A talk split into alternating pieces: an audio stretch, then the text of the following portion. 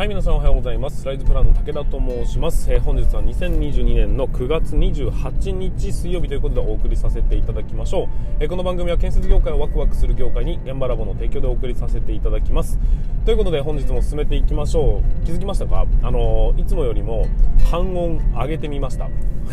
声声の、え高さですね。なんか半音上げると気持ちが良くなるんですよ。なんかこうテンション上がりますねって感じがするので、えーと、皆さんにもこの半音を上げた形の声の方が聞きやすいかどうかの実験です。ということでなんかリアクションいただけたらなというふうに思います、えーと本日につきましては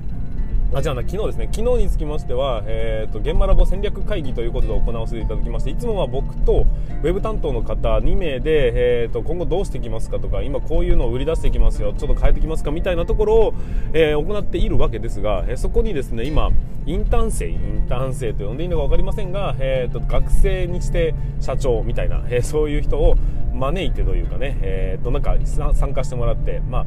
打ち合わせってどうやってやってるのかなっていうのを覗いてもらうことで少しでも学んでくれればなって思ったりしてるのと,、えー、と彼の能力を生かすことができるんだったらこんなことやってみたいなっていうところも、うん、とちょっと宿題として出しながら進めている次第でございますがえ、ー、とうん。面白い。非常に面白いなっていうふうに感じました。で、えー、と若者の、えー、考えてしまうことっていうことで昨日ねちょっと、まあ、若者のって言ったら、えー、失礼かもしれませんけどもくくりが大き大きすぎるかもしれませんが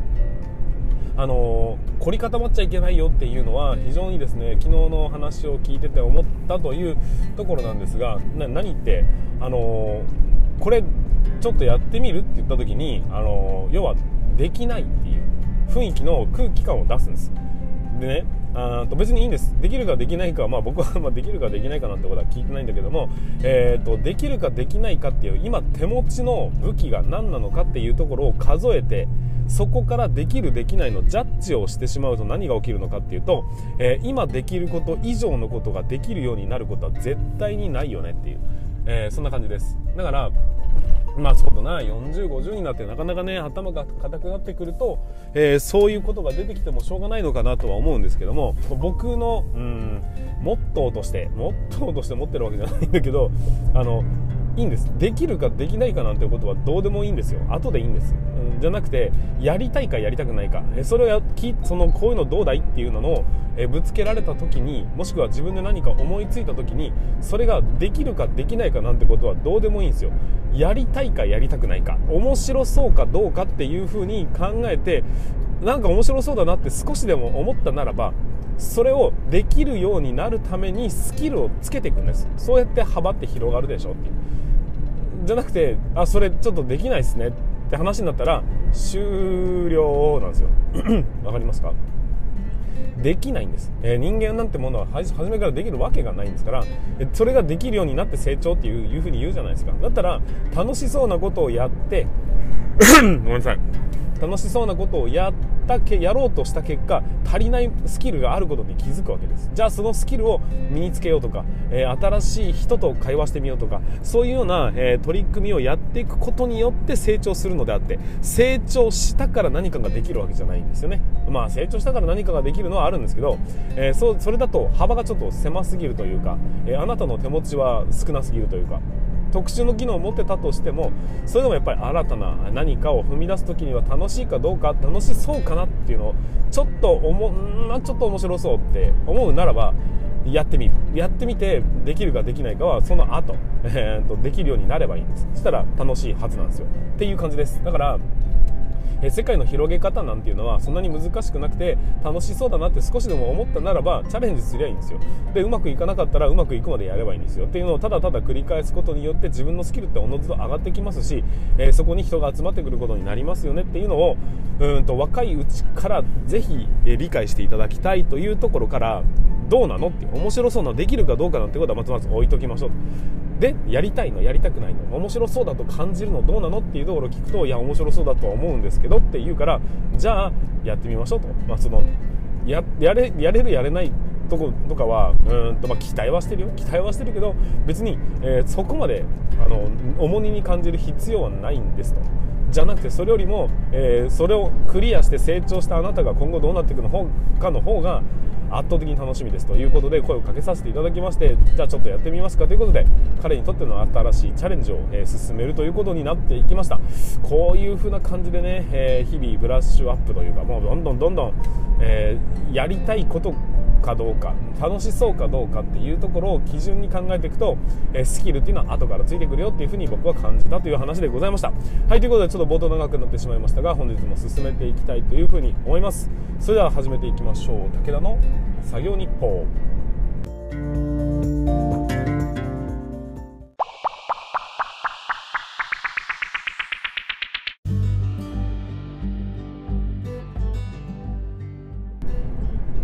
はい皆さん改めましておはようございます。ライズプランの武田と申します。建設業を持ち上げて楽しい仕事にするために YouTube チャンネル建設業を持ち上げる TV を運営したり現場ラボというサイトで若手の育成働き方改革の取り組みをのサポートをさせていただいたりしております。この番組では建設業界のさまざまな話題や部下育成の話働き方改革の取り組み仕事力を上げる考え方などなどを車で運転する空き時間を使ってお送りさせていただいております。なので多少の雑音につきましてはご容赦いただきたいというふうに思いますというところで、えー、と本日も本題の方に進めていきましょう、えーと、今日の本題は何かと言いますともしも本当に会社が言うがままに、はい、早く帰ったらどうなるのかを想像してみたっていうところの、えー、お話をさせていただきたいというふうに思います。これは働き方改革っていうところに、まあ、ちょっとフォーカスをして考えてみたんです。そこから見えてくるえーと良くない部分とかねそういうところをちょっとねお話できればなと思ったりしております、えー、本題に入る前に少しだけ、えーとお知らせをさせていただきたいんですけども今現在ですねえー、新規入場者教育ビデオの制作というものにを取り掛かっておりますと、まあ、事業として進めております、えー、ゼネコンさんと土木の方からは少しずつ、えー、お問い合わせをいただくようにはなってきたんですが今ちょっとターゲットにしているのは住宅の安全面というところになります、え、住宅の安全面ってねやっぱりちょっとないがしろにされうんとされているかなというふうな感じがしてるんですよ。住宅現場ですね、えー、というのもどうでしょうか。皆さん車を走らせていて、えー、住宅現場の屋根の上で作業している人がヘルメットをかぶってないなんてことって結構見ません？わかんないです。僕の身の回りでは結構見るんですよね。なのでそういう人たちそうそういうね建設現場の中でも住宅って結構な量あるのに結構規模が小さいから、えー、ないがしろにされている部分でありますよねっていうところから一本抜け出して、えー、周りがやってないからうちもやらないではなくて、えーと、安全面を少しアップデートするための施策として新規入場者教育というものを導入してはどうでしょうかというような取り取り組みというか呼びかけをさせていただいております。えっていうのも、えーと、僕がやろうとしてるのはややっていってるのはうんとオンライン上に動画を上げておくっていうでそれをいつでも取り出せる状況にしておくと。要は URL をメールで配布したり LINE で配布するだけでそれをタップするとね 教育動画が始まります。それで現場がどういうものなのかっていうのを事前に知った上で作業を始められるっていういわゆる新規入場者教育っていうのを住宅でもやることによって他の会社がやってないのであればむしろこれはチャンスでレベルが上げてますよというような PR をねすることができるようになるわけですからぜひ住宅メーカーの方たちもしくは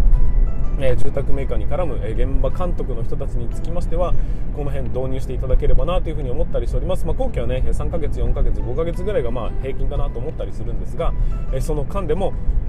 人がね、えー、なかなか行けないと、まあ、現場監督がなかなか入り浸ることができないんであればぜひこの無人でもできる、まあ、ドアのところにこう QR コードを貼っときゃいいんですよ。そしたら入ってきたら必ず見てから始めてねっていうルールにすりゃいいだけなのでそういう取り組みもやってみたらどうでしょうかという問いと問いかけをさせていただきたいと思います。皆さんの周りにね住宅メーカーの方がいらっしゃるんであればなんか面白そうなことやってるやついるよって言っていただけるとありがたいなというふうに思ったりしております。はいということで 本日も本題の方に進めていきましょう。えーと働き方改革を進めて何て言うんでしょうかね。あの特に施策を打つではなくなんとなく 会社がやらなきゃいけないっていうところの取り組みからお前ら早く帰れっていう5時半以降いちゃいけないぞとか6時になったらパソコン切るぞみたいなことをやってる会社が非常に多くいるんですけども、えー、見受けられるんですがもしもですよ。もしも、えー、お前ら6時に帰れよって言われた瞬間から全社員がビタッと全ての仕事を投げ捨ててでも6時に帰るっていうことが正しいんだということを守ったら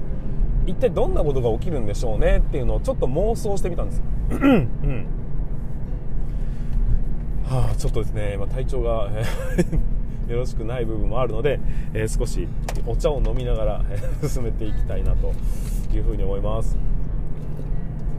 はい失礼しました。ねうんともしも本当にそういう状況を作った場合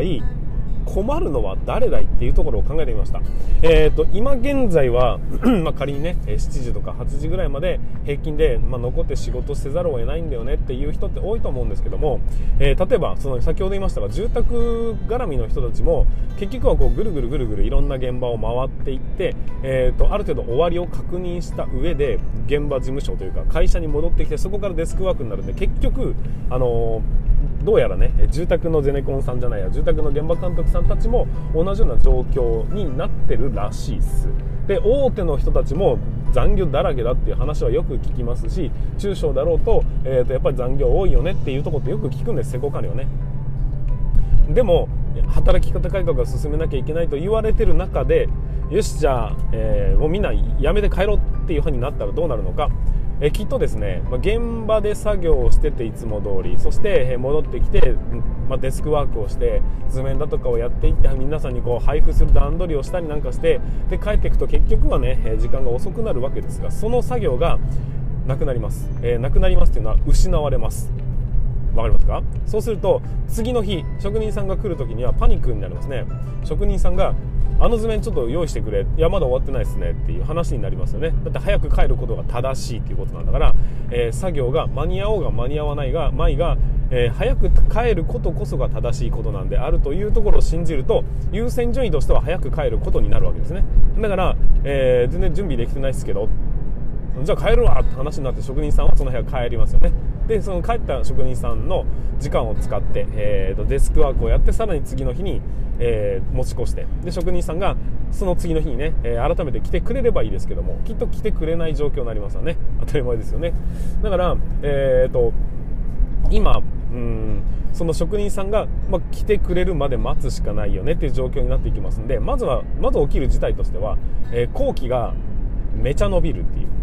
まあ当たり前ですけどねっていう状況になりますで、えーと、要は職人さんがいる時にはできない仕事みたいなものがあってうん、まあ、明確に言うとそれはないんですけどもただ職人さんがいると何かトラブルが起きた時には対処しなければいけないので結局はその時間で取られるんでその分こっちに持ち越すよねっていうことで考えてったとしても結局職人さんがいない時間要は呼ばれ絶対に呼ばれないと言われる時間を確保することが非常に重要なわけですよ。ってことは後期というものの中に作業する日作業しない日作業する日作業しない日っていうふうにもしも区分けすることができたならば、えーと、現場監督というのは作業のない日に、えー、事務で、まあ、図面だとかの仕事をして次の日の段取りをしてで次の日に職人さんが来るよその仕事が終わって、えー、その日はみんなで帰りますからね。その次の日は休みですからね。現場はね。だから現場の、えー、中のデスクワークをしてっていうのを繰り返せばおそらくうまくいくと思うんですよ。あの残業なんてなくても。分かります？っていう風な形を取らざるを得なくなる。だって段取りができないと作業は進まないから。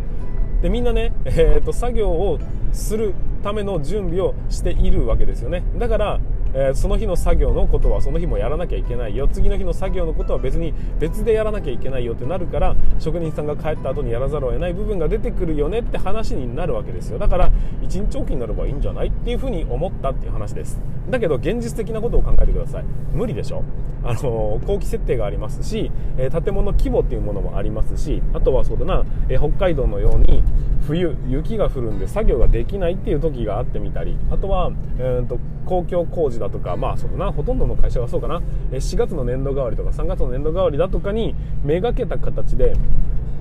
動いておりますんで、えだからそれまでに終わらせなきゃいけないっていうのはもう絶望的になってきますよねと。で当然、えー、そのそんだけね人数が時間がずっとかかっていくってことはそれだけ人件費がかかっていくってことになりますんで、えーと、請負金額が倍増していくことになりますよねというのも当たり前の話ですね。で職人さんというふうなところから考えていくと職人さんは仕事がこう平準化していくことになりますんでもしかしたら、えーと、仕事がずっとつながっていくっていうことにもなるかもしれないが全体量はね、えー、変わらないわけですから、えー、ていうかな働く人間が減るっていうことになってくるかなと思います。うん。なんかそんな感じかな。はい。ということでえっ、と結論。働き方改革をした時に早く帰れという会社の指示を実直に迷迷と 迷ってどうすんだ。実直に守った場合何が起きるのか。工期が伸びて請負金額が跳ね上がり、えーと、おそらく回らない状態になっていく。っていうことが、え見込みます見込めますねと。いうことになります。ということでおそらくですね会社の出してる指示というのは間違ってるような気がします。いや正確に言うと間違ってないのかもしれないんです。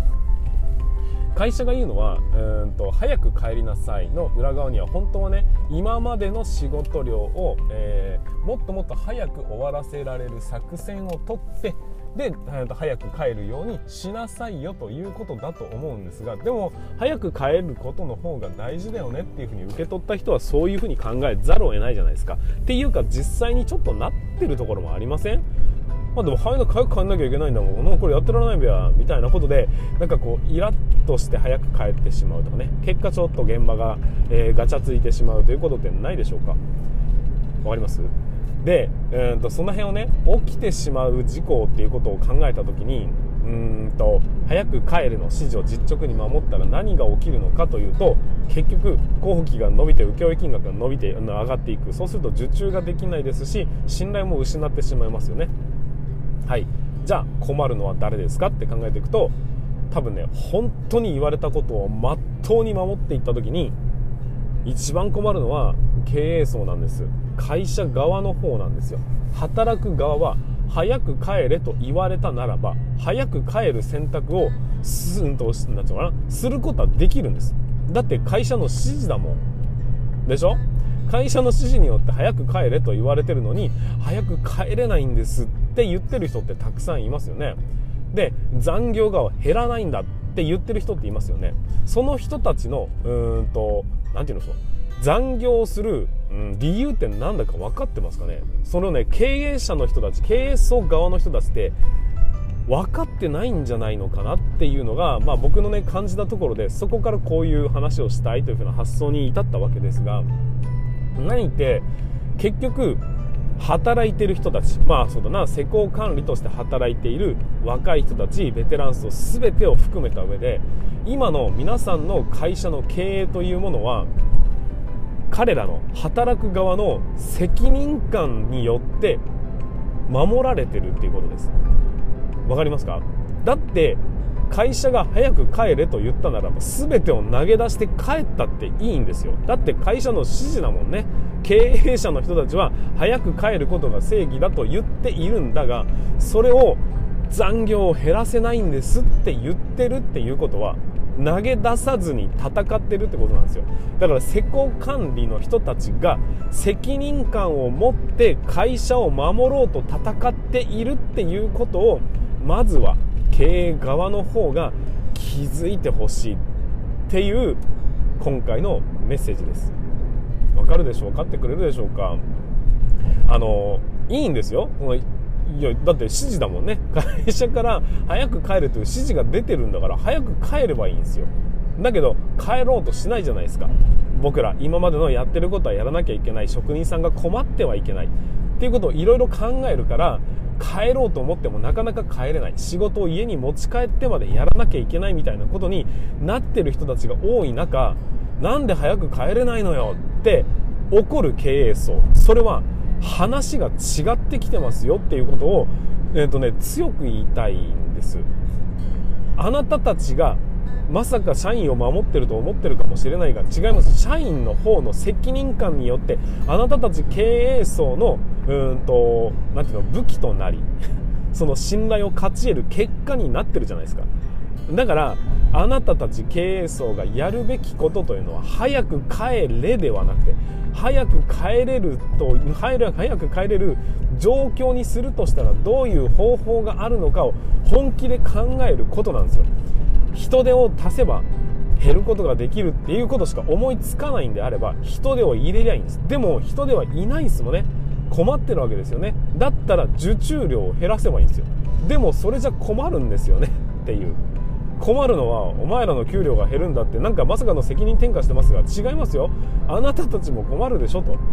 だって会社が存続できなくなるからね。だったらもう少し本気になって考えるべきは会社に対して会社じゃないな、えー、施工管理の現場で一線で働く現業サイドに対して、えー、こういう案出せよとかお前早く帰れよというのではなくてこういう風な案だとどうだろうかっていう風なぶつけ方をしてと建設的な意見を交換する場を設けないと前になって進むわけないよっていうことにぜひ気づいていただきたいなというふうに思っております。今ね立場上というか役職上どうしても上下関係は出てきてしまいますがそれでも実際に働いている、えーと、現場監督としてね働いている人たちっていうのは、えー、現場をとにかく終わらせなければいけないとか、えー、もっともっとその早く帰れという謎の指示ではなくて、えー、いつまでに現場を上げてくれと、えー、完成させてほしいんだというふうな言われ方をしているそちら側を守るために、えー、日々努力をして残業してまで頑張ってるわけですよ。それは、え誰のためって、まあ、当然ね給料をいただいているというような雇用関係からの自分のためっていうこともあるかもしれませんが少なくともそっちのね早く帰るの指示を思いっきり守ると困るのは経営層側なはずなんです。なのにあたかも早く帰らない方が悪いっていう風に言い方をするのはそもそも筋が違ってませんかっていういうことです。僕が言いたいのは、えーと、そういうことです。働き方改革をしましょう。早く帰ることが正義です、まあ、確かにその正義を掲げるのは全然構わないです。非常に素晴らしいことだと思いますがじゃあ方法はっていう。それごと丸投げするんですか？だったら早く帰ることの方が正義っていう風に捉えますよ僕らっていう。いう風にして一回ボイコットしちまったらいいんじゃないかなっていう風に思ってしまうぐらいあの経営層の丸投げ感っていうのはちょっとね目に余るような部分もあるなっていう風に感じた次第でございます。うん、本当に早く帰られて困るのはあなたたちですよっていうことを気づいていただきそしてそれに対して一生懸命働いて一生懸命それをね、えー、全うしようと頑張ってる施工管理にはご苦労さんの一言があってしかるべきなんじゃないかなと。そこから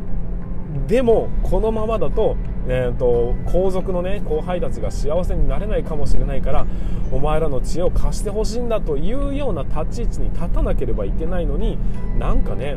残業するやつが悪いみたいなそんな風潮になってるのはちょっと僕はいかがなもんかなというふうに思います。改めて言います。残業は減らさなければいけないと思います。それはなぜかというと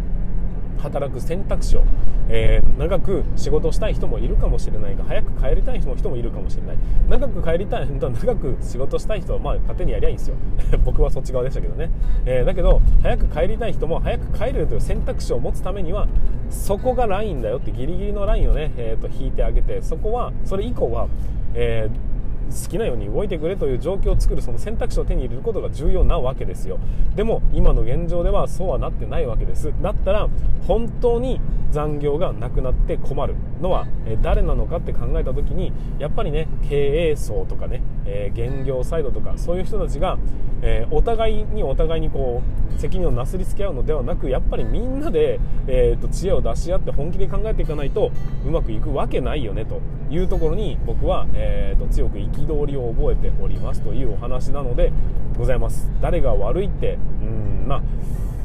こういう仕組みを作ってきた先人たちが悪いのか、えー、これを見て見ぬふりをしてきた、えーと皆さんが悪いのか誰が悪いのか分かりませんがいずれにせよね今岐路に立たされております。少しずつ良い方向に流れましょうという流れにもなってきております。だったらこの流れに乗っかってね、えー、本気で考えるフェーズが今そろそろね来てるんじゃないかなというのが今回のお話でございました。ちょっと止め止めどなく違うな、えーと、しどろもどろな 喋り方になってしまいましたがご容赦いただきたいと思います。なんかこうメッセージだけ僕の思いだけね 伝わっていただければありがたいなというふうに思ったりしております。はいということで本日のの放送につきましては以上にさせていただきたいと思います。最後までご視聴いただきました本当にありがとうございました。また明日の放送でお会いいたしましょう。それでは全国の建設業の皆様本日もご安全に。